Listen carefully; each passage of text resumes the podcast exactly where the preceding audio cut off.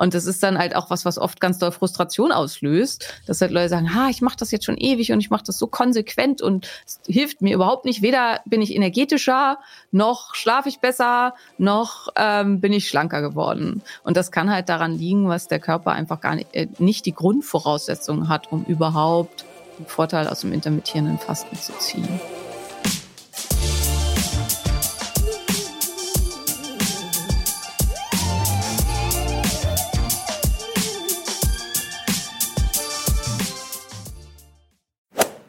Soll uns angeblich jünger, fitter und schlanker machen und um Sport sogar noch leistungsfähiger.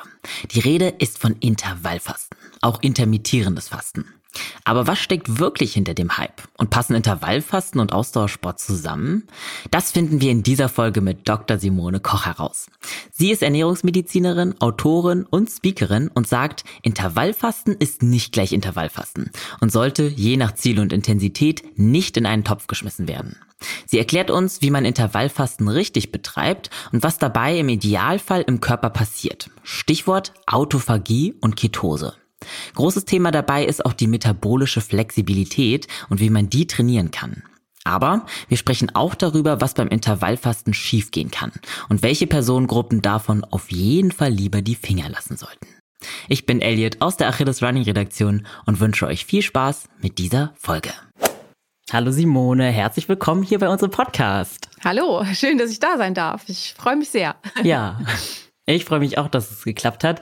Äh, wie geht's dir? Du hattest heute vielleicht schon einen busy Tag? Oder ging's ja, auf jeden Fall. Ähm, also ich, mir geht's gut. Äh, das Wetter heute in Berlin ist schön, was nach den letzten Wochen Schmuddelbrühe sehr angenehme ja. Abwechslung ist. Und ich bin schon in den Tag, Tag gestartet mit einem wunderschönen pinken Sonnenaufgang. Ähm, oh, wow. Ich finde, da geht's einem dann immer gleich schon viel, viel besser.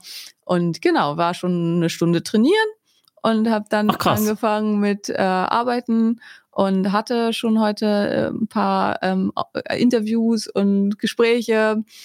Okay. insofern hoffe ich, ich bin jetzt ähm, schon gut warm geredet und voller Freude ja. dabei.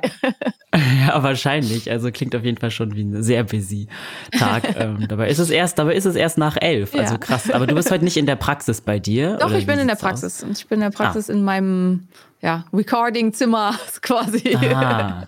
ja. Okay, dann ist auch kein Wunder, dass du auch schon den Sonnenaufgang miterlebt hast. Dann warst du wahrscheinlich schon früh auf den Beinen. Genau. Ja, okay. Cool, ja, freut mich auf jeden Fall, dich hier als Expertin jetzt zu haben. Ähm, wir wollen ja heute über Intervallfasten sprechen.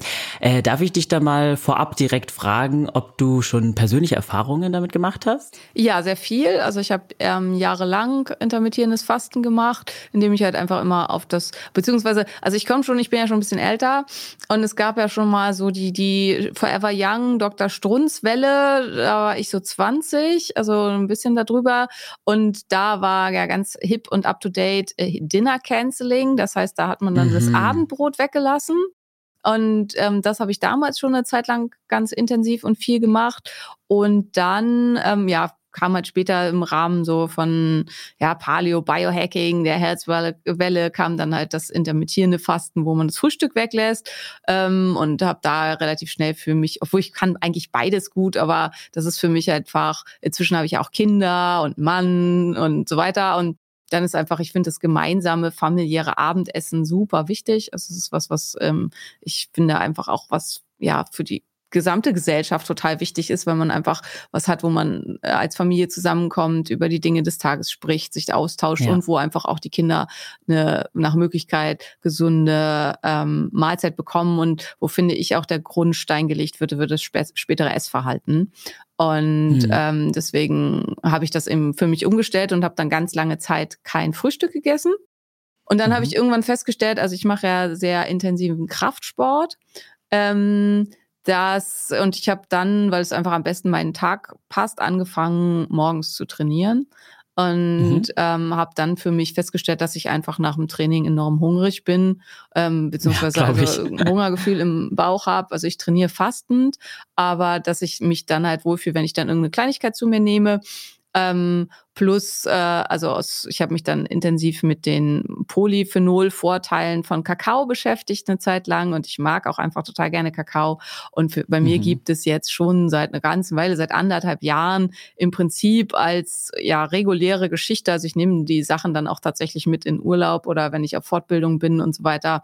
Also es gibt ganz selten mal Tage, wo ich das nicht mache, trinke ich einen Rohkakao, also aus mhm. kontrollierter, mhm. schwermetallgeprüfter Rohkakaomasse und da tue ich noch alles alles Mögliche rein. Da kommen diverse Vitalpilze mit rein, da kommt Kollagen mit rein, da kommt ähm, verschiedene Fettarten rein, also Lecithin, MCT-Fette, da kommen verschiedene B-Vitamine und ähm, ähm, Ribose mit rein als Zucker, der ja die Mitochondrien besonders gut versorgt.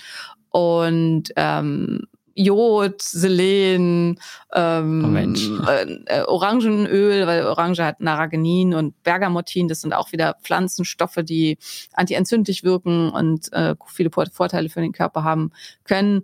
Und also der Kakao ist absolut komplett blutzuckerneutral. Also der macht halt nichts mhm. an meinem mhm. Blutzucker. Und dadurch, dass ich ja vorher trainiere, ist rein logisch überlegt auch zu erwarten, ähm, dass er jetzt keine große langfristige Unter Unterbrechung der Autophagie machen wird und ähm, halt auch nichts an einer eventuell nach dem Training dann und nach der Fastennacht sozusagen auftretenden leichten Ketose ändern wird. Aber ähm, äh, nichtsdestotrotz ist es halt eben Nahrung, also damit kein richtiges intermittierendes Fasten mehr. Und damit fahre ich jetzt aber seit so anderthalb Jahren super, super gut und bin da total okay. zufrieden mit. Und das ist das, was für mich gerade passt. Aber es war eine sehr ja. lange Antwort für deine eigentlich sehr kurze Frage. Ich habe ähm, also bestimmt zehn, zwölf Jahre Erfahrung mit intermittierendem Fasten. Okay, krass. Das ist natürlich schon super lang. Du hast auch schon gerade ein paar Fachbegriffe rausgehauen, so Autophagie, Ketose. Darauf kommen wir später auf jeden Fall ja. noch noch, weil ich dazu auch noch Fragen habe.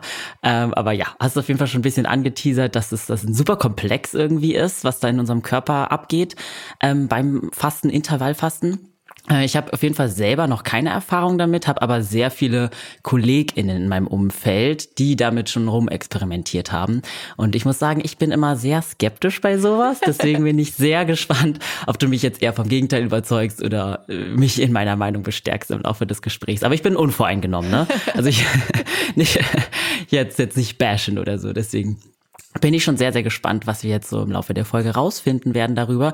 Vielleicht fangen wir gleich mal am Anfang an und holen all diejenigen ab, die noch nicht selber Erfahrung damit gemacht haben. Ich glaube, die meisten von uns haben zumindest schon davon gehört, vom Begriff Intervallfasten. Aber vielleicht kannst du trotzdem noch mal erklären, was ist das eigentlich genau?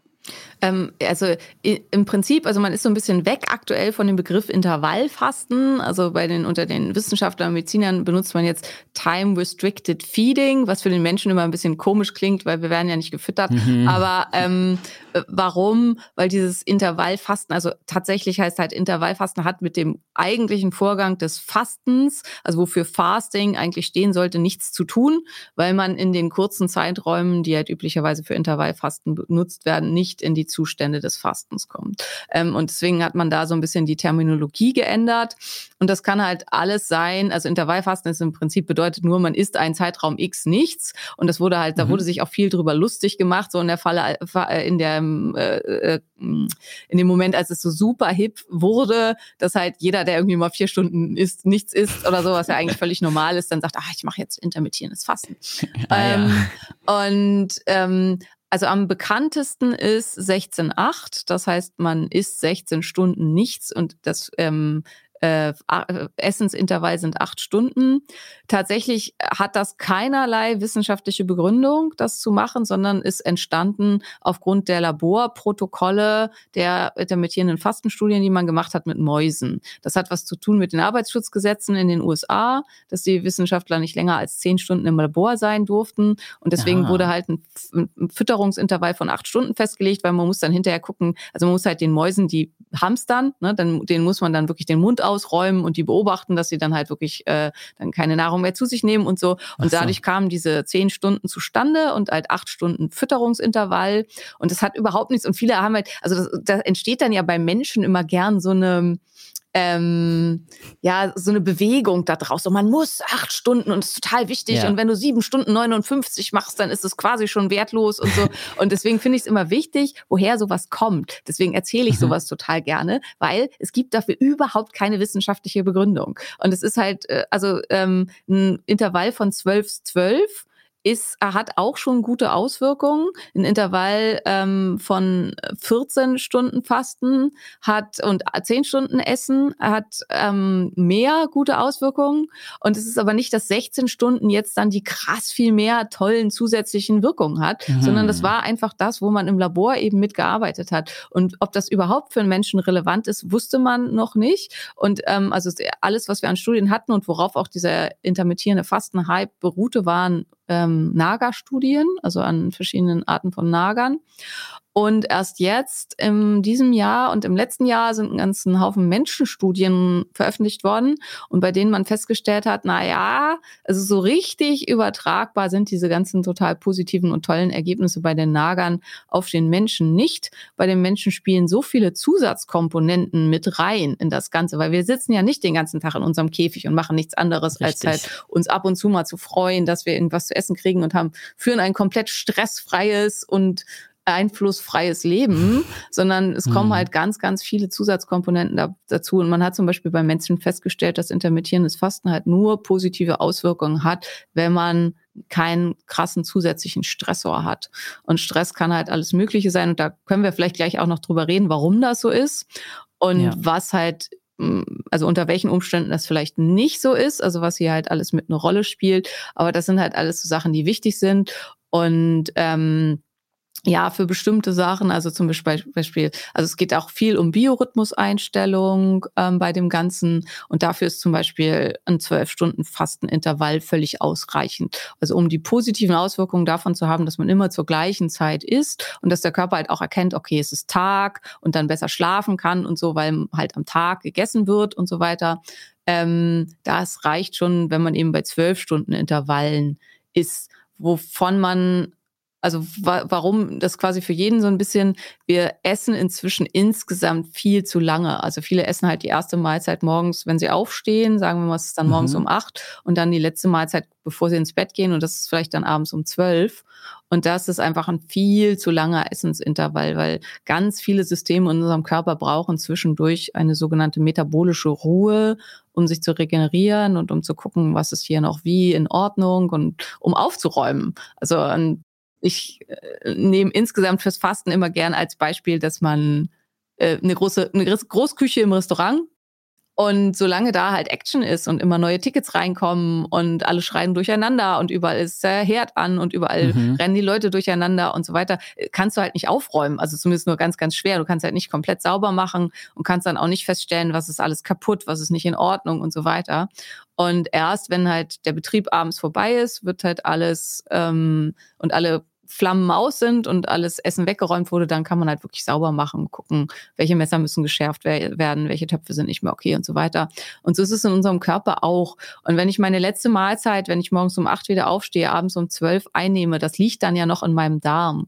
Und je nachdem, was ich gegessen habe, also bestimmte Proteinquellen haben eine Verdauungszeit von acht Stunden, heißt mhm. das, dass ähm, ich überhaupt keine metabolische Ruhe habe, wenn ich halt um acht Uhr morgens wieder meine nächste Mahlzeit zu mir nehme. Und deswegen finde ich, also es hat, ist, ist toll, dass es zu so einem großen Begriff geworden ist, aber es ist auch schwierig, weil es so technisiert wurde, was, was eigentlich natürlich sein sollte. Ähm, ja, ich ja. verstehe, was du meinst. Ähm, ja. Weil, also wenn ich an meine Großeltern denke, also mein Großvater war Landwirt und hat auch, nachdem er seinen Hof nicht mehr hatte, äh, weiterhin in diesem Prinzip gelebt und der ist halt jeden Morgen mit dem Sonnenaufgang aufgestanden oder oft schon deutlich davor. Und dann gab's halt, also mein Großvater war auch witzigerweise ein Morgentrainierer, der war morgens immer eine Stunde schwimmen, jeden verdammten Tag. Und, oh, krass. und dann nach dieser Stunde Schwimmen morgens hat er gefrühstückt. Und das war dann so um 6.30 Uhr etwa. Und die letzte Mahlzeit gab's bei meinen Großeltern abends so gegen 17 Uhr beziehungsweise 17.30 Uhr. Und danach gab's nichts mehr. Und das war okay. auch ganz verpönt, danach irgendwie noch was zu essen. Und das mhm. ist halt auch was, also alle Wissenschaft deutet darauf hin, dass es für unseren Körper ungünstig ist, nach Sonnenuntergang zu essen, wenn alles in unserem Körper auf Nachtmodus umgestellt wird und ähm, wir mhm. eigentlich quasi zur Ruhe kommen sollten und schlafen sollten. Und das sind dann halt tendenziell, also erstmal stehen wir halt auch alle viel zu spät auf, zumindest viele Menschen. Aber wenn man halt in diesem Zeitraum wach ist, sind das halt dann tendenziell je nach Jahreszeit acht bis zwölf Stunden. Und dann ergibt ja. sich das quasi auf eine natürliche Art und Weise, das Ganze. Mhm. Ähm, du hast jetzt hauptsächlich dieses 16 zu 8 äh, angesprochen. Das ist auch wirklich das, was man in den Medien am meisten ja. liest. Das ist mir auch aufgefallen bei meinen Recherchen, dass eigentlich das ist, sind die ersten äh, Ergebnisse, die man bekommt, wenn man es einfach mal googelt. Ähm, es gibt ja noch die 5 zu 2 mhm. äh, Methode, dass man fünf Tage lang normal ist und zwei Tage fast nichts, oder? So hatte ja, ich das verstanden. Ja, zwei Tage 500 Kalorien mhm. maximal. Genau. Mm, ja, die gibt's auch. Dann gibt's ja noch das, die, die, das Warrior-Fasten.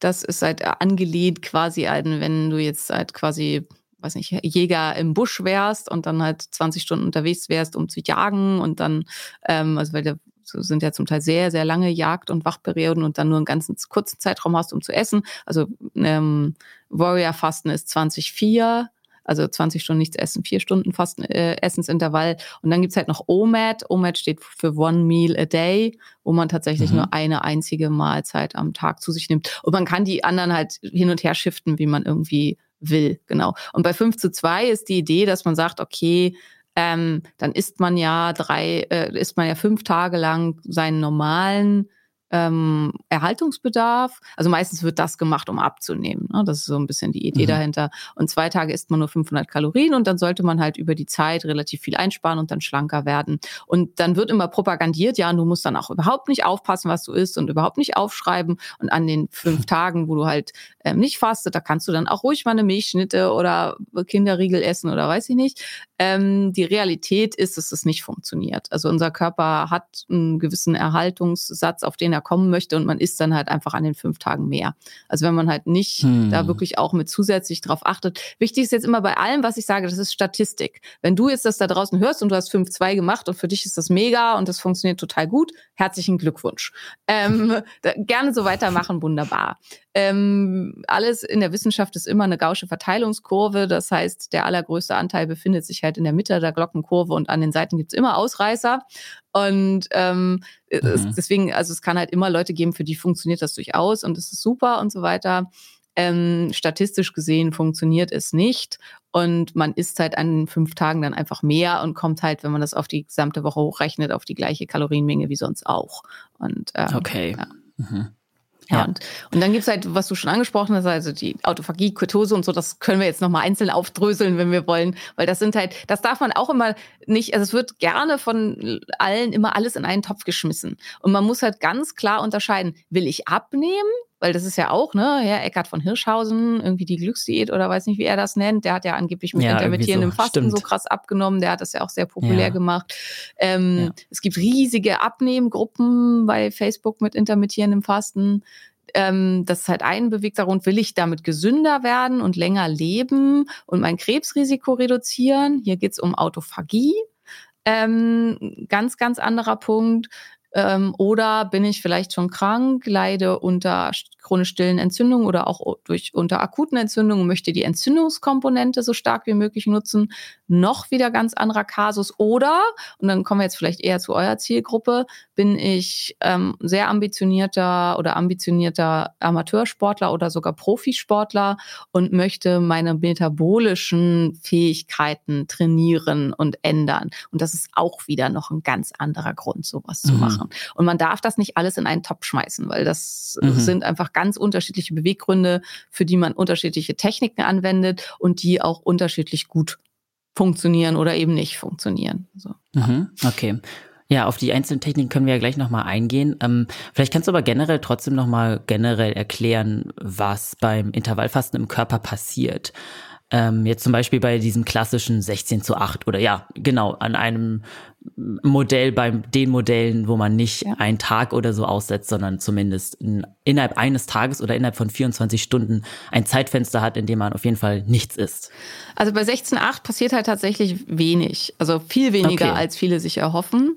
Ähm, das, was da vor allen Dingen passiert, ist, dass, äh, und da kommt es ganz darauf an, was mache ich an diesem Tag. Also sagen wir mal, wir haben jetzt, äh, wir machen 16,8 und äh, Susi sorglos, Couch Potato, bewegt sich eigentlich überhaupt nicht, ähm, verbringt den Tag auf ihrem Bürostuhl im Büro, geht dann in ihr Auto, fährt nach Hause und äh, bestellt sich dann eine Pizza beim Pizzaservice und ähm, guckt dann Fernsehen. Das ist ihr normaler Tagesablauf. Mhm. Ähm, wenn die Intervallfasten macht, dann kann sie damit, wie gesagt, ihren Biorhythmus unterstützen und kann dafür sorgen, dass halt, und das äh, hat Auswirkungen auf chronisch stille Entzündungen, auf Stress, auf den Schlaf. Der Schlaf wird deutlich besser und tiefer und dadurch erholsamer. Und das sind ja auch alles sehr positive Auswirkungen ähm, für den Körper. Aber hinsichtlich Autophagie, Ketose und so weiter tut sich hier nichts, weil ähm, der Zeitraum von 16 Stunden nichts essen, also wenn sie halt quasi die letzte Mahlzeit noch kurz vor Ablauf des 8-Stunden-Intervalls isst, dann dauert es so etwa sechs bis acht Stunden, bis der Magen-Darm-Trakt dann wirklich leer ist. Und dann hat sie halt noch acht Stunden der metabolischen Ruhe, in der ihr Körper so ein bisschen aufräumen und gucken kann, was so zu tun ist. Und kommt dadurch natürlich auch dann in eine leichte Autophagie, was auch körperlich gesunder ist. Also Autophagie ist der Zustand dieser metabolischen Ruhe, wo dann aufgeräumt wird, also der, der Aufräumvorgang und die Auf Aufräumtrupps, das sind quasi die Autophagie, aber die Autophagie ist in diesem Fall minimal. Sagen wir jetzt, wir haben aber jetzt ähm, Martina Marathon und die mhm. ähm, ist ambitionierte Läuferin und läuft eigentlich jeden Tag und ähm, beendet ihren Tag mit ihrer letzten Mahlzeit und dann geht sie aber noch trainieren und mhm. ähm, läuft so ihre zehn Kilometer mindestens, äh, fünf bis sechs Mal die Woche. Die verbraucht dann natürlich in diesem Zeitraum ihr ähm, den allergrößten Anteil, äh, Anteil ihres Muskelglykogens ähm, ist und Leberglykogens. Dadurch ähm, kommt der Körper viel schneller in Autophagie, also weil er halt eben die äh, den Kühlschrank leer gemacht hat sozusagen. Und dann kann er halt das, was aus dem Darm kommt, dann wieder in den Kühlschrank laden und hat dann halt deutlich schneller einfach nichts mehr übrig und kommt dann halt in Autophagie. Und hier sind die Vorteile dann deutlich größer. Und hier kann es sogar sein, wenn Martina dann auch noch extrem metabolisch flexibel ist, was das ist, können wir gleich nochmal beschreiben, dass sie dann tatsächlich auch morgens sich in leichter Ketose befindet und dann halt weitere positive Effekte hat tendenziell beim Normalsterblichen, in Anführungsstrichen, also der Durchschnitt der Bevölkerung macht einfach leider wenig bis keinen Sport, ähm, hat zu wenig Muskelmasse und ist auch nicht super gesund, ähm, erreicht leider keinen autophagischen Zustand und keine ähm, metabolische Ruhe und keine Verbesserung von insulinresistenten Zuständen unter einem Fastenintervall von 36 Stunden. Das heißt, hier Aha. bringt dieser 16 Stunden Fastenintervall gar nichts. Ähm, okay. Äh, in Bezug auf diesen einen Punkt. Ne? Also hinsichtlich das, ja. was ich vorher gesagt habe, Biorhythmus, Cortisolspiegel, besserer ja. Schlaf und so kann hier trotzdem alles vorhanden sein. Mhm. Und was ist genau Autophagie? Kannst du da nochmal den Prozess konkret beschreiben? Ähm, Autophagie ist der ähm, Prozess, also ist der Zustand im Körper, wo quasi in der Küche alles aus ist und nichts mehr läuft und der Körper dann überprüft, was ist noch voll funktionstüchtig. Also er überprüft alle Bestandteile der Zellen auf Funktionstüchtigkeit. Es wird geguckt sind und und den Gesamtzustand der Zellen. Das heißt, es ähm, also die, unsere Zellen haben ganz viele so kleine Organellen, wo halt geguckt wird, sind die noch in Ordnung, ähm, müssen wir die ersetzen? Und dann wird geguckt, ist eine Zelle ähm, toxisch überladen, also sind hier Giftstoffe drin, die sie ähm, funktionsunfähig machen? Ist eine Zelle infiziert mit Viren oder Bakterien und muss deswegen weg? Ist eine Zelle überaltert ähm, und macht deswegen ihre Funktion nicht mehr richtig? Und äh, in all diesen Fällen wird die Zelle zum programmierten Zelltod animiert. Das heißt, die Zelle begeht dann mhm. Selbstmord, ähm, wird resorbiert und dann wird auch das, was noch zu gebrauchen ist, also deswegen bringe ich immer dieses Beispiel der Küche. Also wir haben vielleicht halt drei Töpfe und von dem einen geht der Deckel noch, vom nächsten geht noch der Griff und ähm, vom nächsten geht irgendwie noch der Topf und dann machen wir halt aus den drei Töpfen einen, der dann auch wieder funktioniert. Und das macht unser ah. Körper auch, der recycelt. Das heißt, ähm, der programmierte Zelltod bedingt, dass die Zelle kontrolliert abgebaut wird und dass halt alles aus der Zelle, was noch in Ordnung ist, wiederverwendet wird und dass der Körper eben dann auch in der Lage ist, Sachen wie Giftstoffe, chronische Infektionen und all sowas loszuwerden. Weil normalerweise ist unser Körper in der Lage, mit einer ganzen Menge Zeug super gut alleine zu handeln. Und ähm, einer Krebszellen ist auch ein ganz, ganz wichtiger Punkt. Entartete Zellen werden auch im autophagischen Prozess abgebaut ähm, und erneuert. Ähm, ja, also das sind alles so die Punkte, die in der Autophagie äh, ähm, passieren und weswegen Autophagie so wichtig und entscheidend ist und vor allen Dingen dafür ähm, langfristig gesund zu bleiben und energetisch zu bleiben, weil es werden hier halt auch Zellen erkannt, die einfach ähm, von ihren Mitochondrien keinen guten Job mehr machen, also die nicht gut Energie produzieren, die da ähm, mhm. schlecht laufen und die werden dann halt eben entsorgt. ja, verstehe, okay. Und das passiert aber erst nach 36 Stunden. Nee, das passiert äh, je nachdem. Also wenn man zum Beispiel High-Intensity-Intervalltraining macht, dann passiert das schon nach 45 Minuten. Ähm, wenn ah. man ähm, krass in die Sauna geht, dann passiert das nach einer Stunde. Wobei hier ist dann Sauna, Infrarotsauna gemeint oder so eine Biosauna mit 50 Grad. Ich hoffe, niemand geht in die 100 Grad Sauna und versucht das eine Stunde auszuhalten. Das ist dann wieder ziemlich ungesund. Ähm, bei Ausdauersport passiert das so in etwa nach einer Stunde bis 120 Minuten. Ähm, bei Kraftsport, je nachdem, wie viel Gewichte man bewegt und wie anstrengend der Sport ist, aber auch so nach einer Stunde bis 120 Minuten. Ähm, wer nur eine ein Kilo Hantel bewegt und es Sport nennt, hat keine Autophagie. Ähm, ja. Das ist halt auch immer wichtig, dass man so ins Verhältnis setzt. Ähm, und beim Fasten passiert es halt eben je nachdem, ja, wie metabolisch flexibel ich bin, tendenziell eigentlich nach 24 bis 48 Stunden.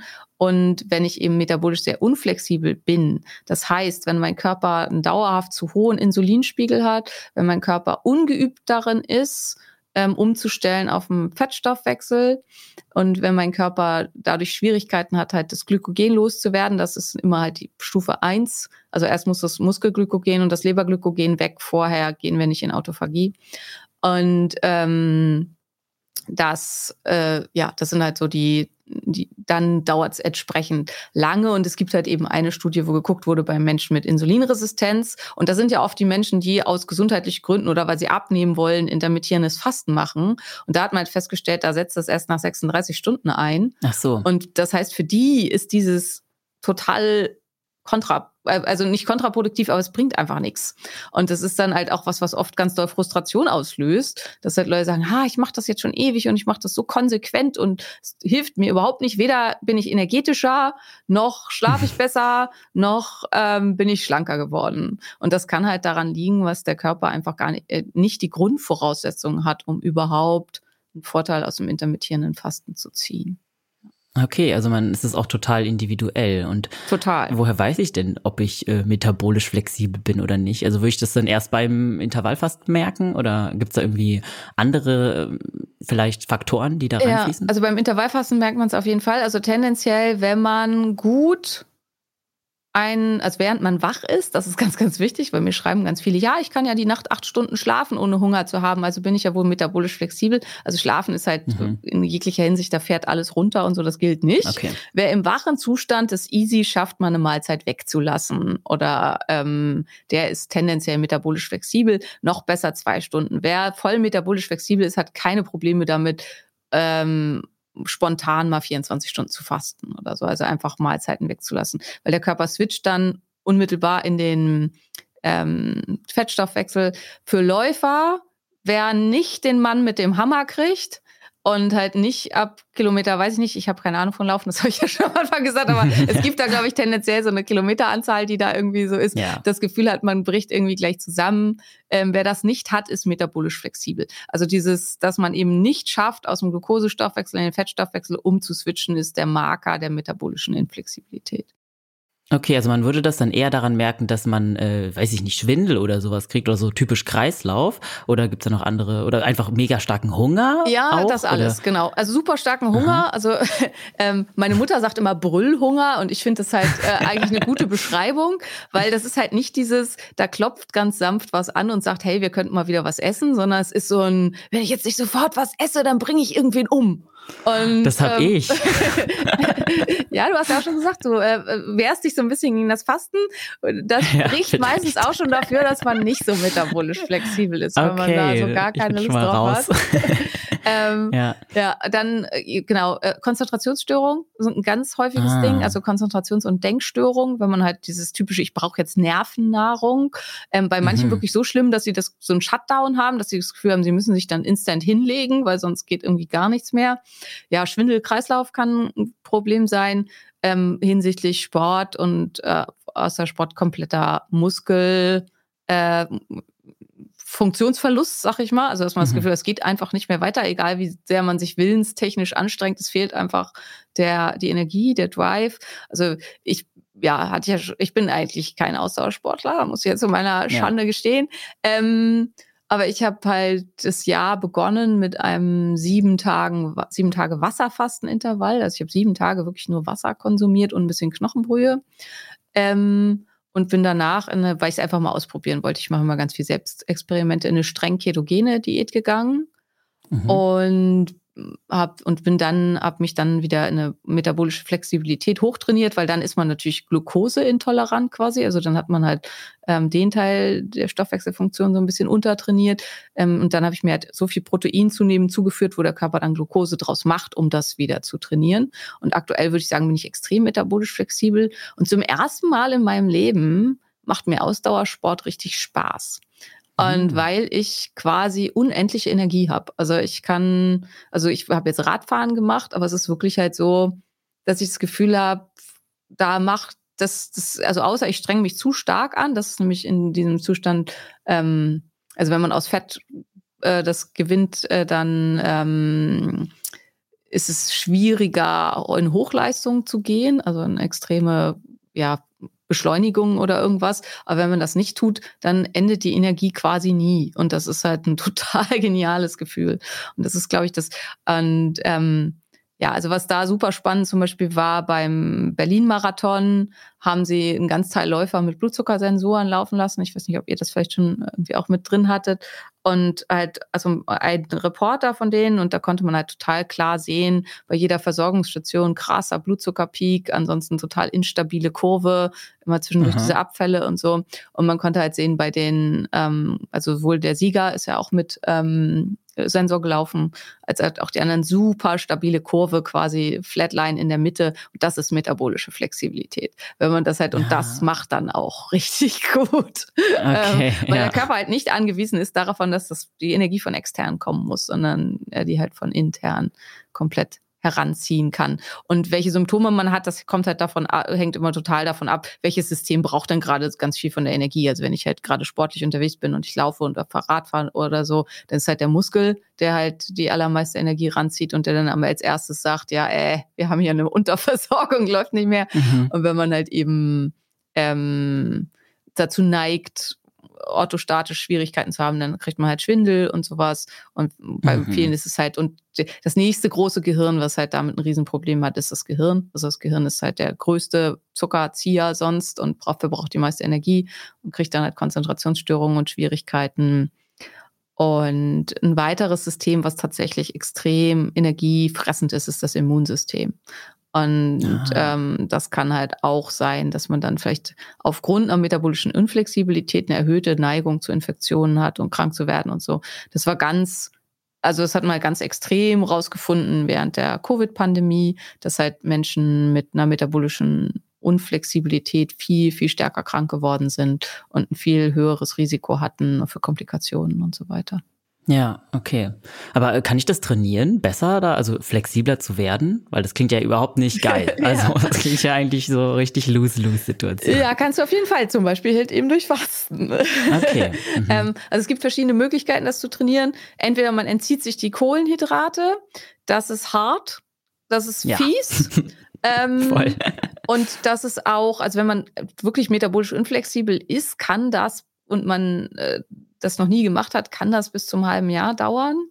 Und oh ja, bis lang. man voll metabolisch flexibel geht. Äh, und das ist dann halt eine Zeit, ähm, ja, wo man einfach immer Phasen hat, wo man schlechte Laune hat und hangry ist und man fühlt sich nie so richtig satt. Und das ist irgendwie alles nicht so toll, aber das geht. Also manche tun sich leichter damit zu sagen, okay, Hauptsache ich habe was zu essen, wenn auch vielleicht nicht das, was ich möchte.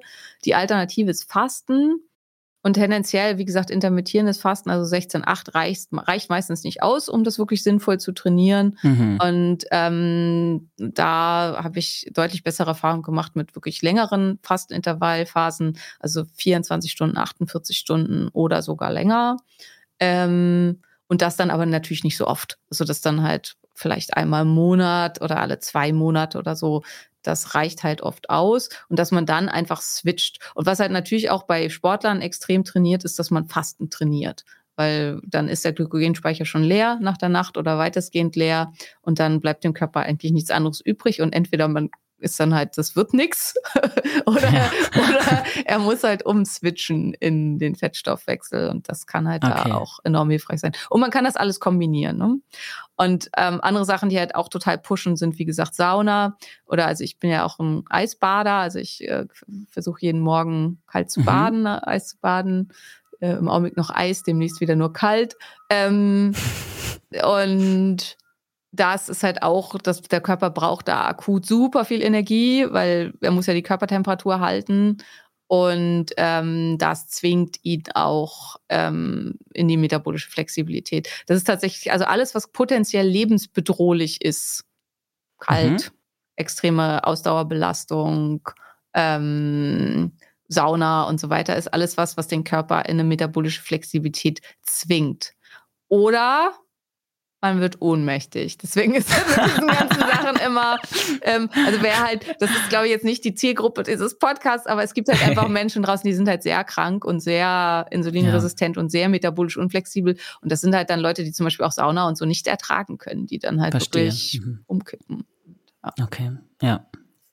Ja, krass, aber dann wissen wir da, dass es ja schon mal einige Möglichkeiten gibt, um es zu trainieren. Auf jeden also Fall. Für ja, mich zum Beispiel. Ja. Ich bin ja schon mal auch ein bisschen die Zielgruppe, weil ich auch sehr schnell hangry werde und so. Ja. Okay. Das ist echt ein tolles Gefühl. Also metabolisch flexibel zu sein, ähm, ist wirklich, also weil man ist unabhängig von dem, was einem von einem von außen zur Verfügung gestellt wird. Und man kann eben halt auch mal sagen, wenn einem, wenn man halt, was weiß ich, auf Reise ist und es gibt dann halt nur Schrottessen im Flughafen oder so, dann sagt man halt, okay, ich esse jetzt halt mal nichts, ohne dass einen das beeinträchtigt, ohne dass man schlechte Laune kriegt. Oder wenn man auf einer Party ist, also ich habe ja Zöliakie. Mhm. Und mhm. ähm, das heißt, ich kann halt keinen Weizen essen. Und ich war jetzt zum ja. Beispiel auch eingeladen auf einer äh, auf einem Networking-Event für Wissenschaftler und Ärzte und ich bin einfach, ich bin bei sowas auch immer dumm und blauäugig. Ich hatte denen vorher A Bescheid gesagt und B habe ich gedacht, das ist ein Gesundheitsevent, da wird es halt schon zumindest einen Salat geben. Genau, ja. Tatsächlich gab es aber fünf verschiedene Speisen, die alle glutenhaltig waren. Es gab kein oh, einziges, was halt. Und bei sowas wäre ich halt früher, also als ich, ich hatte auch, habe auch eine Phase, wo ich sehr metabolisch unflexibel war, dann wäre ich richtig sauer geworden. Also weil. Klar, glaube ich. ich war morgens schon angereist, ich hatte nur meinen Kakao zum Frühstück, sonst nichts. Und dann ist halt, wo ich dann, da kommt man dann richtig schlecht drauf. Und heute mm. kann ich halt sagen, egal, ist nicht so schlimm, da esse okay. halt nichts. Und ähm, ja, das sind halt so Sachen, die sich echt, echt gut anfühlen und die da wirklich auch ähm, ja schön sind.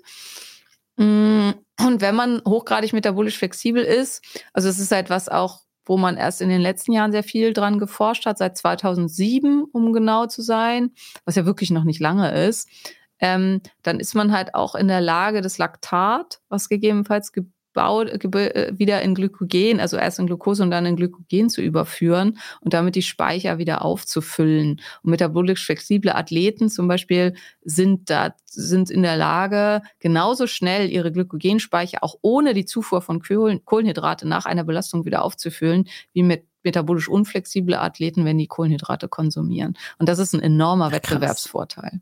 Total, und, ähm, ja. Das sind alles Sachen, die wusste man nicht vor. Und also es sickert halt jetzt, äh, jetzt auch erst so nach und nach durch quasi, weil man, erst macht man ja die Forschung und dann muss ich das rumsprechen und so weiter. Ja, die Forschungen genau. haben halt auch gedauert. Ähm, aber die Forschungsgruppe, die dazu ganz, ganz viel gemacht hat, die hat sich erst 2007 gegründet.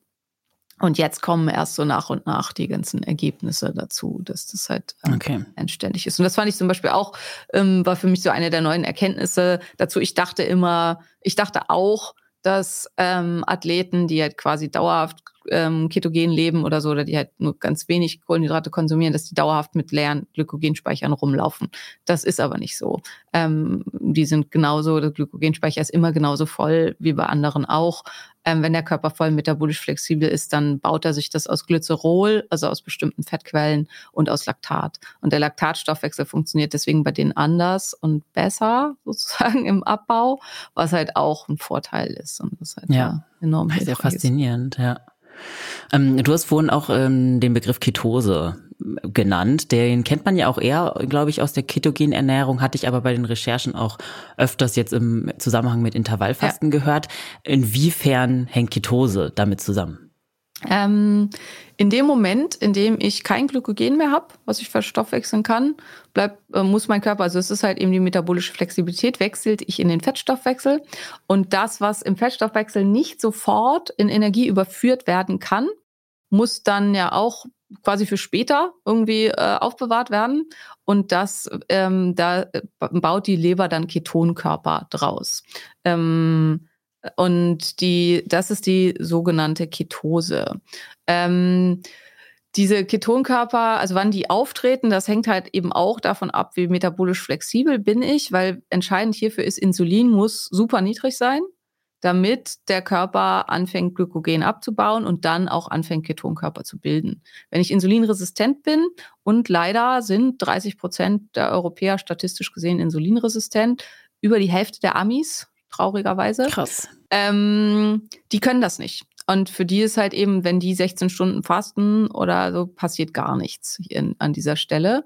Ähm, wenn ich eben da kein Problem mit habe, nicht insulinresistent bin, dann fängt der Körper dann an und wechselt da drin. Und deswegen ist es beim also bei metabolisch total flexiblen, gesunden, nicht stark übergewichtigen, nicht insulinresistenten Menschen sollte morgens eine leichte Ketonkörperproduktion da sein. Also, und das ist halt das, was man im Intervallfasten sich dann auch zunutze macht. Und tatsächlich hat man aus diesen neuesten Menschenstudien aus diesem Jahr gesehen, dass das weg, was Strunz schon gesagt hat, das Dinner mhm. Canceling ist die deutlich bessere Intervallfastenmethode als das Weglassen des Frühstücks. Weil warum? So weil wir abends alles runterfahren und dann halt eher in den Auf Aufräummodus kommen. Morgens ist der Cortisolspiegel am höchsten. Morgens ist eigentlich in unserem Körper alles ausgerichtet auf jetzt aber. Und ähm, das dann äh, lange wegzulassen. Hohes Cortisol bedeutet immer auch ähm, hohe Umwandlung von Stoffen in Glucose. Ähm, weil das halt, dass es für unser Körper auf Leistung ausgerichtet ist und dann halt auch Glucose für bestimmte Systeme zur Verfügung stellen möchte und macht es viel, viel schwieriger, in Ketose zu kommen und in Autophagie zu kommen. Und deswegen haben so ganz viele, äh, zwar witzig, war Ende des Jahres, letzten Jahres kamen diese Studien raus und dann hatten die ganzen Biohacker auf ihrer To-Do-Liste fürs neue Jahr bei den Vorsätzen alle drauf Intervallfasten auf abends umstellen. Ähm, ah, okay. also, so kann es kommen. Ja, ja, definitiv. Ich bin da mit mir auch noch am Hadern, muss ich sagen. Ich habe jetzt halt häufiger mal einfach abends die Mahlzeit weggelassen und einfach mit meiner Familie nur mit am Tisch gesessen. Aber meine Kinder mögen das auch nicht so, wenn ich nicht esse. Also ich finde das es halt ist auch dann, weird ein bisschen, ja, ne? wenn definitiv. eine Person nicht, ja. ja. Also und deswegen bin ich da mit mir noch so ein bisschen am Hadern zwischen der sozialen Komponente, die ich super wichtig finde Voll. Und der gesundheitlichen Komponente in dem Zusammenhang. Genau, das ist beim ja. intermittierenden Fasten mit der Ketose. Wenn man halt mh, mm, unterkalorisch isst, dann kommt man halt auch irgendwann in Ketose. Und wenn man wirklich länger fastet, also im Wasserfasten, kommt man in die tiefste Ketose, die der Körper so erreichen kann. Ähm, hier ist ganz, ganz wichtig, das muss man ganz stark unterscheiden von der Ketoazidose bei Diabetikern. Ketoazidose bei Diabetikern ist ein extrem hoher Blutzuckerspiegel und extrem hohe Ketonkörper, weil der Körper hier halt eben gar nichts mehr verstoffwechseln kann. Und das zusammen führt dann zu einer pH-Entgleisung und kann dann halt eben zum Tod führen. Ähm, in der Ketose beim Gesunden, also wenn ich keinen Diabetes habe und damit kein Problem habe, sinkt der Blutzuckerspiegel parallel zum Ansteigen der Ketonkörper. Und daraus ermittelt man den sogenannten Glucose-Ketonkörperindex und der ist halt da entscheidend. Und tatsächlich kann jemand, der in tiefer Ketose ist, kann, das, da hat man auch relativ unethische Versuche zu gemacht, aber man hat sie gemacht, kann einen oh Blutzuckerspiegel von 10 verkraften. Also kann schwere Hypoglykämien verkraften, ohne dass es irgendwelche Auswirkungen hat. Daran würde man normalerweise sterben, ähm, weil er halt seine ganze Energie aus den Ketonkörpern ziehen kann, problemlos.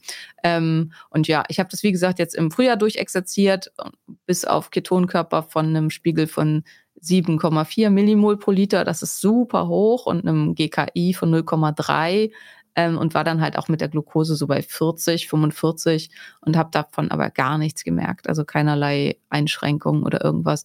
Ich habe auch in dieser Woche super viel Sport gemacht. Also immer so drei, vier Stunden Ausdauersport am Tag und ähm, alle zwei Tage Kraftsport eine Stunde.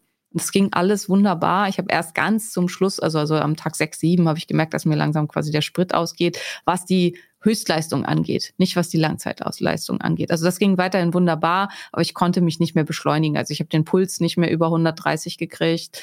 Ähm, ich habe nicht mehr geschwitzt. Also es sind halt dann alles, weil der Stoffwechsel dann halt eben entsprechend runterfährt und so High-Intensity-Intervalleinheiten und so. Äh, da kann man dann versuchen, alles zu geben, da geht dann halt einfach nichts mehr. Also da passiert dann mhm. nicht mehr viel. Okay. Aber super interessantes Selbstexperiment, was halt hier ganz, ganz entscheidend ist, was ich am Anfang einmal kurz habe mit einfließen lassen, ist die Stresskomponente. In dieser Woche hatte ich Urlaub, ich habe sämtliche Termine, also ich hatte keine Termine, keinen einzigen. Ähm, meine Kinder waren nicht da und ich konnte mich, mein Ziel war es, mich eine Woche lang also quasi komplett auf Fasten zu konzentrieren und zu gucken, wirklich als so ein wissenschaftliches Experiment, was kann ich aus meinem Körper alles rausholen in einem fastenden, vollfastenden Zustand unter diesen Bedingungen. Wenn ich halt alle Bedingungen optimal mache für die tiefe Ketose und für die Ketonkörperverstoffwechslung und so weiter.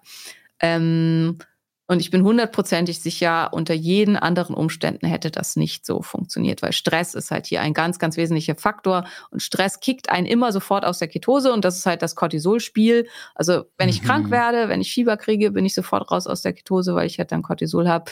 Weiß nicht, mein Chef schreit mich an, mein Partner war gemein zu mir, meine Kinder machen äh, proben den Aufstand. Ähm, alles Dinge, die einen ziemlich sofort aus der Ketose kicken, weil Cortisol halt nach oben geht und Cortisol dann zur Freisetzung von Glucose aus Protein führt. Und das ist ein ganz wichtiger Punkt auch für Sportler.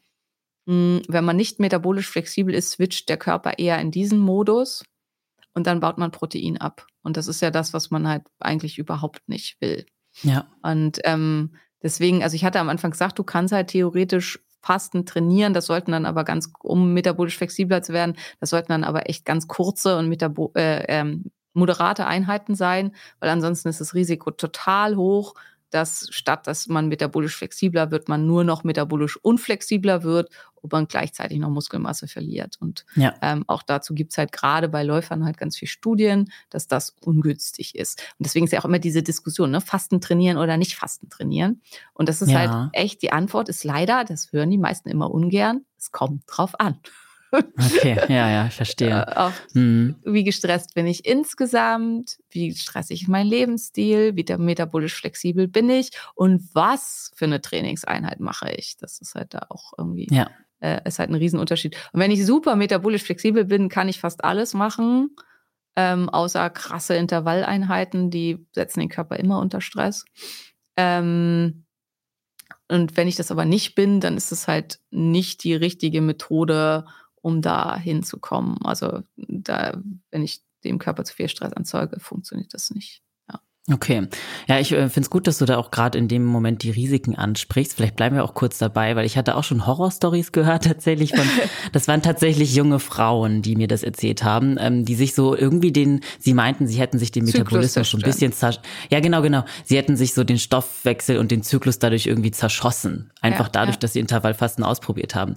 Ähm, ja, wo, woran liegt das genau? War das jetzt auch dieser Effekt, den du gerade erklärt hast, dass man einfach, wenn man eh schon metabolisch unflexibel flexibel ist, dass es dann einfach noch schlimmer wird? Oder welchen Effekt kann denn Intervallfasten vielleicht auch auf gerade den Hormonhaushalt haben? Also das spielt eine große Rolle. Und dann Hormonhaushalt, also bei Frauen ist da das Problem, das sind fast immer dann Frauen, also es sind ja fast, sind fast immer Sportlerinnen.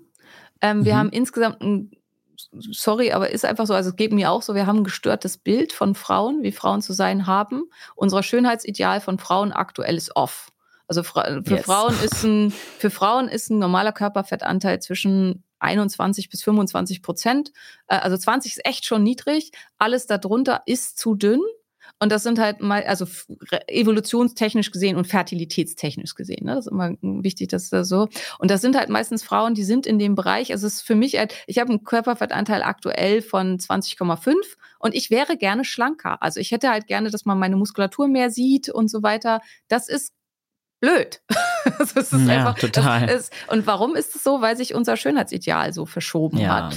Und, ähm, und wenn ich dann jetzt auch noch, und das ist auch einer der Gründe, warum ich diesen Kakao trinke, weil das halt, ähm, mhm. ich stelle dem Körper Kollagen zur Verfügung in dem Moment, ich stelle dem Körper Fette zur Verfügung, also das, was er halt da braucht. Und wenn ich das halt nicht tue, wenn ich jetzt auch noch Intervall faste und vielleicht dann noch dadurch unterkalorisch esse, also weil dadurch, dass ich eine ganze Mahlzeit weglasse, ist gerade bei Sportlern, Sport unterdrückt den Appetit, ähm, also zumindest ähm, Austauschsport viel. Und wenn ich halt ähm, dann das zusammen habe, dann kann es halt sein, ich komme in eine leicht unterkalorische Ernährung. Ich habe zusätzlichen Zeitraum, wo ich ähm, meinem Körper keine Glucose zur Verfügung stelle. Dann bin ich vielleicht noch metabolisch unflexibel. Dann fängt der Körper an, den Cortisolspiegel hochzuziehen, was den Körper zusätzlich unter Stress setzt. Und Stress ist immer für die Fertilität ganz, ganz schlecht. Und mhm. dann kommt es halt ganz schnell dazu, dass also das Erste, was der Körper einstellt, ist ähm, bei Frauen die Fruchtbarkeit. Und dann bleibt die Fruchtbarkeit einfach weg. Dann kommt es zur sogenannten hypothalamischen Amenorrhoe, die extrem zunehmend ist. Also ich kriege so viel Zuschriften dazu. Und ich glaube, es hat halt ganz viel einfach damit zu tun, dass unsere Idee davon, wie eine schöne Frau aussieht in der heutigen Zeit, mhm. sich total davon entfernt hat, was für Frauen normal und gesund wäre. Und das ist jetzt überhaupt nicht wertend gemeint, wie gesagt, ich bin dem auch erlegen. Ne? Also ich bin auch, dass ich, ich finde auch super muskulöse Frauen und so total schön, weil ich bin im Kraftsportbereich unterwegs. Ich sehe ja. ganz viel solche Frauen und ich finde es schön, aber es ist nicht gesund. Es ist nicht das, wofür wir gemacht sind und wofür unsere Fertilität gemacht wird, äh, gemacht ist. Und das ist halt bei Frauen ganz, ganz viel da das Problem ähm, weswegen tendenziell, also wenn ich halt eine Frau habe, die stark übergewichtig ist, ist es nahezu also außer aus anderen Gründen, wenn sie halt ein noch polizistisches Ovar-Syndrom hat und weiß ich nicht und so, aber dass sie halt ihren Zyklus verliert, weil sie intermittierendes Fasten macht, das Risiko ist nahe null, weil die kann halt, mhm. also der Fettspeicher, den die hat, der reicht für, weiß ich nicht, das nächste halbe Jahr äh, unter dem intermittierenden Fasten. Die, die damit meistens Probleme bekommen, sind halt Frauen, die eh eigentlich schon zu dünn sind, beziehungsweise, ja. also in dem Bereich sind, das kann halt auch normaler Bereich sein, ne? Körperfettanteil von 22 Prozent oder so. Aber das ist dann zu gering, um jetzt auch noch hart intermittieren zu fasten und dann noch eine Stunde Sport am Tag zu machen oder so. Und eine Stunde laufen oder so ist ja für Ausdauersportler nichts Ungewöhnliches und auch nichts, was als irgendwie pathologisch gilt. ja, ja, eben, eben. Und da muss man einfach ganz, ganz doll aufpassen. Also es gibt halt kontrollierte Studien auch unter Vollketose bei Crossfitterinnen, die man dann halt wirklich, wo man geguckt hat, dass die mit allem optimal versorgt sind, dass die eine wirklich ausreichende Kalorienversorgung hat und so. Und da konnte man überhaupt keine Leistungseinbuße feststellen. Und ähm, und ganz wichtig ist hier, das war eine Keto-Ernährung mit ähm, Low Carb, High Protein. Das heißt, die kriegen zwei Gramm Protein am Tag pro Kilogramm Körpergewicht. Das ist ganz stark zu unterscheiden von der medizinisch-ketogenen Diät, weil die medizinisch-ketogene Diät führt eigentlich immer dazu, dass der Zyklus crasht.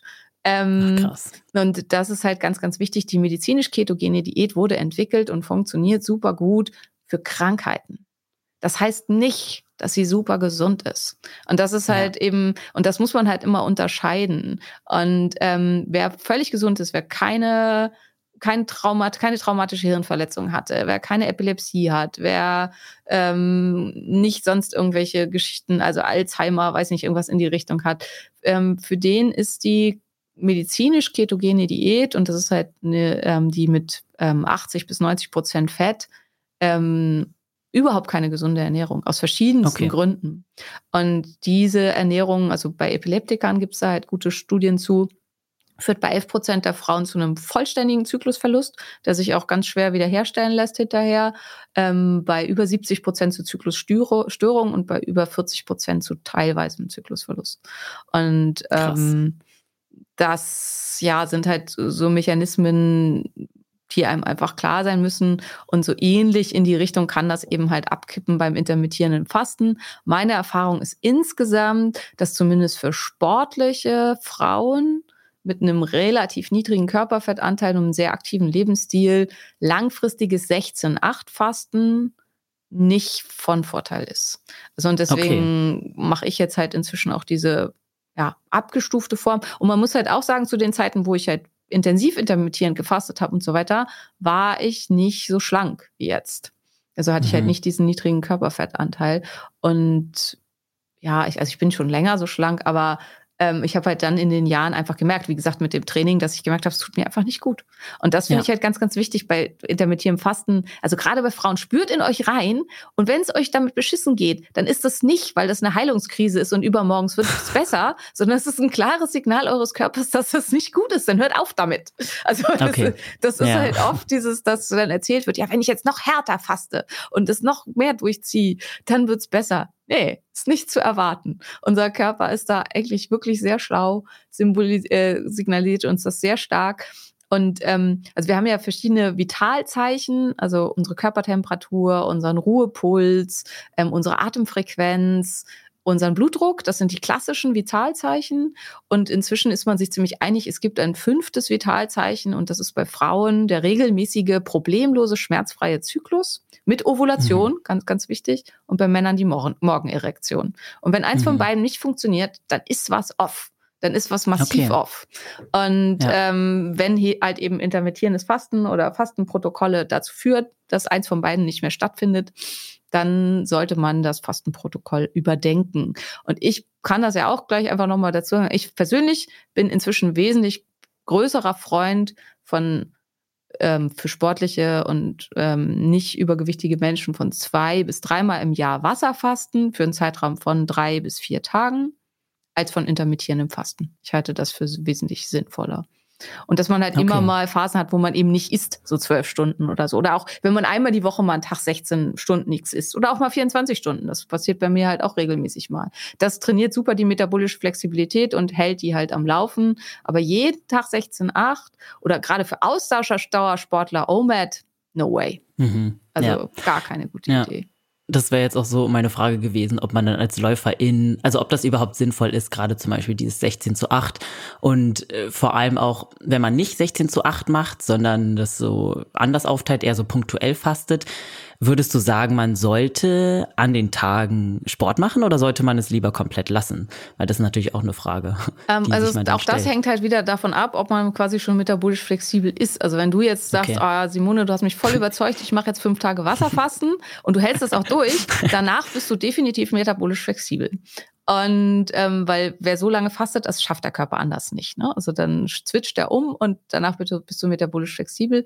Und dann darfst du halt gerne auch eine moderate, also nicht Hochleistung, nicht High-Intensity-Intervall oder so, aber eine moderate Einheit fastend machen von einer Stunde. Wenn du einen entspannten Morgen hast oder einen entspannten Abend oder wann immer du trainierst und alles bei dir sonst gut ist. Hast du gerade Beziehungsstress, was was ich, Uni, äh, Arbeit, irgendwas, was alles gerade ja. ganz furchtbar ist, dann würde ich sagen, lieber nicht. Also dann halt, und dass man man das eben immer mit dem Zusammenhang tut, wie groß ist meine Gesamtstressmenge gerade und wie metabolisch flexibel bin ich. Für jemand, der eben nicht metabolisch flexibel ist, würde ich sagen, also man sagt, die Einheit sollte nicht länger sein als 40 Minuten. Und sie sollte halt ähm, so moderat sein, dass man halt kein hohes Anstrengungsgefühl empfindet. Ähm, und ja, also das sind so da die Kriterien, aber hier ist halt auch ganz, ganz wichtig, dass man einfach reinspürt und wenn man merkt, was weiß ich, die Oberschenkel machen zu oder irgendwas, dann ist das halt ein Zeichen, okay, Energieproduktion funktioniert nicht. Also hier kommt was nicht da an, wo es hin sollte und dann würde ich so eine Einheit dann einfach auch unterbrechen und es beim nächsten Mal wieder versuchen. Weil mhm. ähm, das ist, finde ich, immer ein relativ gutes Zeichen. Also wenn es einem irgendwie nicht gut geht, Darm kann auch so ein Punkt sein, ne, dass man merkt, irgendwie man kriegt Bauchschmerzen oder Durchfall oder irgendwie sowas. Also das können auch alles Punkte sein. Ähm, das ist zum Beispiel auch was, jetzt kommen noch hier so die Fakten zum Schluss, aber wo man auch festgestellt hat, also wer metabolisch hochgradig flexibel ist und hat zum Beispiel auch nicht dieses Athlete's Gut, also diese Durchfälle und ähm, Probleme und so bei Langzeitausdauerleistung. Das hat auch was zu tun mit der fehlenden, mit dem fehlenden Ketose-Switch und mit den ähm, Glukosegelen, die den Darm völlig mhm. durcheinander bringen. Aber wenn man metabolisch voll flexibel ist, braucht man die halt auch nicht. Und okay. ähm, dadurch funktioniert das dann halt da auch besser. Also es weiß gerade nicht, wie es heißt, aber also die ganzen Forschungen zum Thema, also für alle, die da eben nerdig interessierter sind zum Thema ähm, athletische Performance und Ketose aus den letzten Jahren, ist super spannend. Also ich glaube, da wird sich ja. viel ändern, auch in den Trainingsregimen bei Hochleistungsathleten und so weiter. Ja. Das Einzige, was nicht funktioniert in Ketose und mit viel Intervallfasten und so weiter, ist Muskelaufbau. Also der, die, also die richtig krasse, also für wirklich Muskelsportler, Kraftsportler äh, sind Kohlenhydrate nach wie vor nicht verhandelbar. Okay, also ist es dann auch nicht wirklich geeignet für Leute, die jetzt zum Beispiel Bodybuilding betreiben. Ja, für die ist es ja. also nicht geeignet im Aufbau. In der Diät ja. ist es wahrscheinlich deutlich besser geeignet als das, was im Augenblick betrieben wird, weil also da, die MMA-Fighter sind da einen Schritt weiter und ähm, bei denen ist es üblich oder nicht üblich, aber viele machen, dass sie, dass sie in Ketose shredden und halt versuchen, auf ihr Wettkampfgewicht zu kommen. Und da gibt es auch einen Teil Forschung zu, dass die null Muskelverlust haben. Ähm, in, oder null, aber so gut wie gar keinen, im Gegensatz zu den Bodybuildern, die meistens in der Diät er, erheblich an Muskelmasse verlieren. Und ähm, Ketose hat einen muskelproteinschützenden Effekt. Und ähm, aber das ist auch alles noch so ein bisschen, ich finde es immer super spannend. Ähm, ist halt immer ganz, ganz wichtig bei allem, was ich jetzt hier gesagt habe, dass man nicht sagt, ah, das gilt auf jeden Fall für mich, weil das kann ich niemandem versprechen. Ja, das habe ich am Anfang schon einmal gesagt, das sind immer Forschungen und das kann für jeden Einzelnen anders aussehen. Plus, wir sind halt halt, also Forschungen, die in dem Fall halt eben noch nicht mal 20 Jahre am Start sind, äh, sind einfach immer Sachen, die halt noch relativ neu sind und wo man ja noch guckt, wie das dann halt ja. jetzt einfach hinhaut. Ja, ähm, weil du gerade das Thema Protein angesprochen hast, vielleicht noch zum Abschluss. Wie ist es denn generell mit dem Thema Mangelernährung, gerade auch an den Tagen, an denen man äh, wenig isst oder sogar gar nichts isst, je nachdem, nach welchem ja. Fastenmodell man da äh, genau das ausprobiert.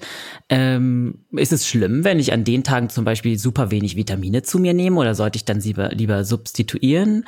Wie kann man das handhaben? Also auch da, wenn du das mal einen Tag in der Woche machst oder irgendwas und ansonsten, also ist es überhaupt kein Problem Problem, wenn du jetzt als Mann ähm, intermittierend fastest und du isst in den zwei Mahlzeiten, die du isst oder so, deinen kompletten Kalorienbedarf und auch deine komplette, ähm, äh, also nimmst alles zu dir an Mikro- und Makronährstoffen, was du brauchst, ist es kein Problem. Frauen, auch hier wieder, dadurch, dass Frauen sowieso so einen deutlich niedrigeren Umsatz haben, geht es hier schnell in Mangelbereich, weil es wird dann halt tendenziell weniger gegessen und ähm, dann müsste man so viel pro, also gerade OMAD, ähm, man müsste dann halt 1800 äh, Kalorien oder 2000 oder 2200, je nachdem, wie groß die Frau ist, in einer Mahlzeit essen. Das tun die meisten nicht, das schaffen die meisten nicht. Und dann sind sie unterkalorisch ernährt und gegebenenfalls auch mangelernährt. Ein Tag Fasten oder auch längere Tage Fasten sind kein Problem hinsichtlich Protein, weil der Körper in Proteinsparmodus geht. Im Gegenteil, also ich habe bei mir nach dem letzten, nach diesen sieben Tagen Fasten Aminosäurenprofil gemacht und ich war mit allen Aminosäuren im Überschuss, weil der Körper halt so krass äh, angefangen hat, Protein zu sparen. Also es wird dann recycelt, ne? es wird dann aus dem Urin zurück ähm, in den Körper aufgenommen, was normalerweise gehen 20 bis 30 Prozent über den Urin raus, wo man sich da auch immer fragt, warum machen wir es nicht immer? Warum holen wir uns nicht immer 70 Prozent zurück? Es würde ja viel Stress bei der Ernährung ersparen. Voll. Aber ja. ähm, aber diese Recyclingprozesse sind wahrscheinlich auch energetisch so teuer, dass der Körper das halt deswegen normalerweise nicht macht. Aber wir haben halt entsprechende Mechanismen für Hungersnöte. Und das ist halt auch wichtig in Bezug auf Fasten, dass es mal Hungersnöte gibt. Dafür sind wir gemacht. Das ist halt für den, sonst wären wir lange, lange ausgestorben. Also es ist halt, okay. ähm, äh, ja, das ist das Natürliche, also Feast and Famine, also ähm, Phasen des Überschusses und Phasen der Hungersnot, das ist das, wofür der Mensch evolutionär angepasst ist, dass man wie heute nur zum Supermarkt gehen muss, um sich den Kühlschrank zu befüllen. Das ist halt mhm. halt nicht das, woran wir evolutionär angepasst sind. Und deswegen halt Klar. auch klassisch Jagd, Treibjagden, vier, fünf, sechs Tage laufen und dabei nichts essen, eigentlich kein Problem. Und wenn das für uns ein Problem ist, dann sind wir nicht metabolisch flexibel, dann stimmt was nicht mit uns. Ja, verstehe. Und. Also wenn man okay. sich die letzten jagenden Völker anguckt, so die Hadza oder so, die machen halt genau das. Ne? Die jagen vier Tage am Stück und trinken dabei nur Wasser und mhm. ähm, hoffen Crazy. dann halt, dass sie was fangen. wow, okay. Ja, dann äh, vielleicht nochmal als kleines Fazit. Nehmen wir mal an, wir sind jetzt LäuferInnen und wir wollen uns ein bisschen ranwagen an das Thema. Was wären so vielleicht noch so deine Top-Tipps, um es einfach mal auszuprobieren, sich selber am Anfang auch nicht zu überfordern? Ähm, ja, wie kann man da was Gutes für sich rausholen? Und wenn es jetzt auch nicht, vielleicht sollte es auch vorab gesagt sein, es ist nicht das Ziel, unbedingt Gewicht zu verlieren, ja, sondern ja, einfach genau. was Gutes, Gesundheitliches für den Körper zu tun. Also wichtig ist, das muss nicht jeden Tag sein. Das finde ich halt total wichtig. Und wenn ich zum Beispiel eine lange Trainingseinheit heute vor mir habe oder so, würde ich sagen, heute eher nicht. Und okay. also, dass man halt nicht noch einen extra Stressor mit draufsetzt. Ähm, jedes bisschen zählt bei Fasten. Also, das ist halt immer, es muss nicht immer, also dieses insgesamt bei allem, der Mensch neigt dazu, dass man halt sagt, äh, so jeden Tag immer gleich und wenn man das mal immer nicht macht, dann ist das ganz schlimm. Ähm, also rein von hermetischer Sicht, also alles, was sich ändert, zwingt unseren Körper zu Anpassungsprozessen und ist eigentlich immer eine gute Sache. Und immer das Gleiche zu machen, ist meistens halt nicht so hilfreich. Ähm, und genau hinspüren, tut es mir gut oder tut es mir nicht gut? Also wie fühlt sich's an? und da dann eben auch nicht fundamentalistisch durchziehen.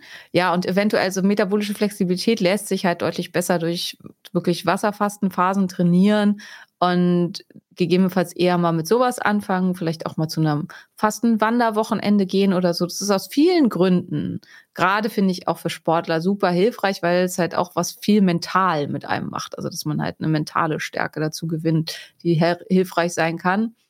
Und dadurch gewinnt man halt, ähm, also auf Seiten der Autophagie, auf Seiten der metabolischen Flexibilität so viel, dass man sich halt das Intervallfasten sparen kann. Verstehe. Also, okay. wo es da halt auch mit hilfreich sein kann und dann für sich das rausfinden, was für einen passt.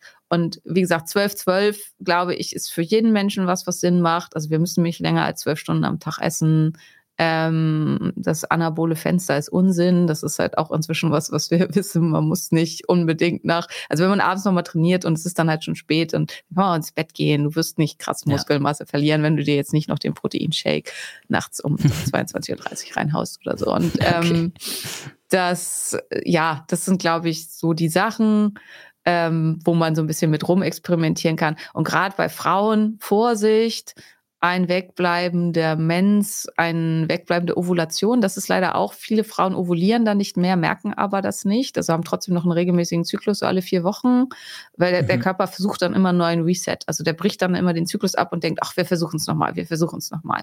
Und die merken oft erst ganz spät, dass ihnen erheblich was fehlt. Und deswegen, also viele Gynäkologen sagen immer, ja, wenn regelmäßig eine Blutung da ist, ist alles okay. Meine Erfahrung ist leider, das stimmt nicht.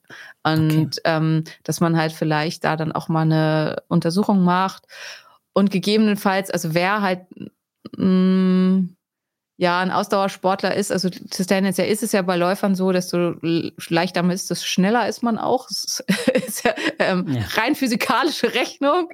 Ja. Aber gleichermaßen immer Weg. Ähm, und ähm, dass äh, wenn man als Frau eben schon auf dem sehr athletisch drahtigen Zweig unterwegs ist, dann würde ich nicht intermittierend fasten. Das würde ich tatsächlich als, ja nicht als Kontraindikation, aber schon, dass man damit sehr vorsichtig sein sollte, weil das kann ähm, ja den Stoffwechsel und die ähm, hormonelle Leistung total durcheinander bringen und ist da einfach schwierig. Und ähm, ich glaube, dass hier halt eben auch das Hauptproblem liegt, dass die Dicken, die aus Abnehmgründen fasten und die äh, Sportler, die aus Gesundheitsgründen fasten, immer alle in einen Topf geschmissen werden. Und ähm, ja. das funktioniert nicht. Also das muss man halt ganz klar auseinanderdröseln. Genauso wie auch immer die Bodybuilder, die halt von 10 auf 7 Prozent Körperfett äh, äh, wollen, zusammengeschmissen werden mit den Dicken, die 30 Kilo abzunehmen haben. Und auch das funktioniert halt nicht, weil es ist halt mhm. vom Körper her ganz, ganz andere Grundvoraussetzungen.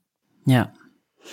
Okay, super. Dann äh, also ich habe super super viel heute gelernt und dann sage ich an dieser Stelle Simone, vielen vielen Dank für deine Zeit und dein Know-how heute und ja, danke, dass du da warst. Ich danke ebenfalls sehr, hat mir sehr viel Spaß gemacht. Sehr cool. Ja, vielen mir Dank. auch. Vielleicht bis bald. ja, wäre cool. Ähm, wo könnte ich denn unsere HörerInnen jetzt noch online finden? Ähm, ja, also meine äh, Agentin sagt immer, ich soll nicht sagen, ich bin Influencerin, sondern ich bin Expertin mit großer Reichweite. Das heißt, man ja. findet mich bei Instagram ähm, und da findet man tatsächlich auch, wenn man halt Input von mir haben will, das meiste von mir. Mich selber findet man auf www.drsimonekoch.de, also drsimonekoch.de, einfach hintereinander weggeschrieben. Das ist meine persönliche Homepage. Unsere Praxis ist in Berlin, drkoch-berlin.de. Das ist unsere Praxisadresse. Also wer gerne mal, wir bieten zum Beispiel Präventionspakete an für Sportler, wo man einfach mal einmal alle Werte checken lassen kann und dann eine ärztliche Auswertung bekommt. Und das ist günstig und gut, sag ich mal. Ähm, mhm. Also weil da haben viele halt auch Interesse dran. Das ist was, was man bei uns über die Praxis einfach mal machen kann. Und wir machen halt auch Sachen wie Grundumsatzmessungen, Körperbioimpedanzanalysen, sowas alles. Ähm, Und ansonsten habe ich fünf Bücher geschrieben rund um diese ganzen Themen. Die findet man in jedem Buchhandel. Perfekt, das verlinke ich dann wie immer in den Show Notes und sag nochmal vielen Dank für das Gespräch heute. Ich danke ebenfalls. ja, und dann habe ich jetzt noch eine Frage an unsere HörerInnen da draußen. Und zwar, habt ihr schon mal Intervallfasten ausprobiert? Und wenn ja, was waren eure Erfahrungen damit? Schreibt uns das gerne mal auf Instagram unter achilles.running. Und ansonsten, wie immer, lasst uns gerne ein Abo und eine 5-Sterne-Bewertung auf Spotify oder Apple Podcasts da. Und ich sage bis bald, bleibt gesund und keep on running.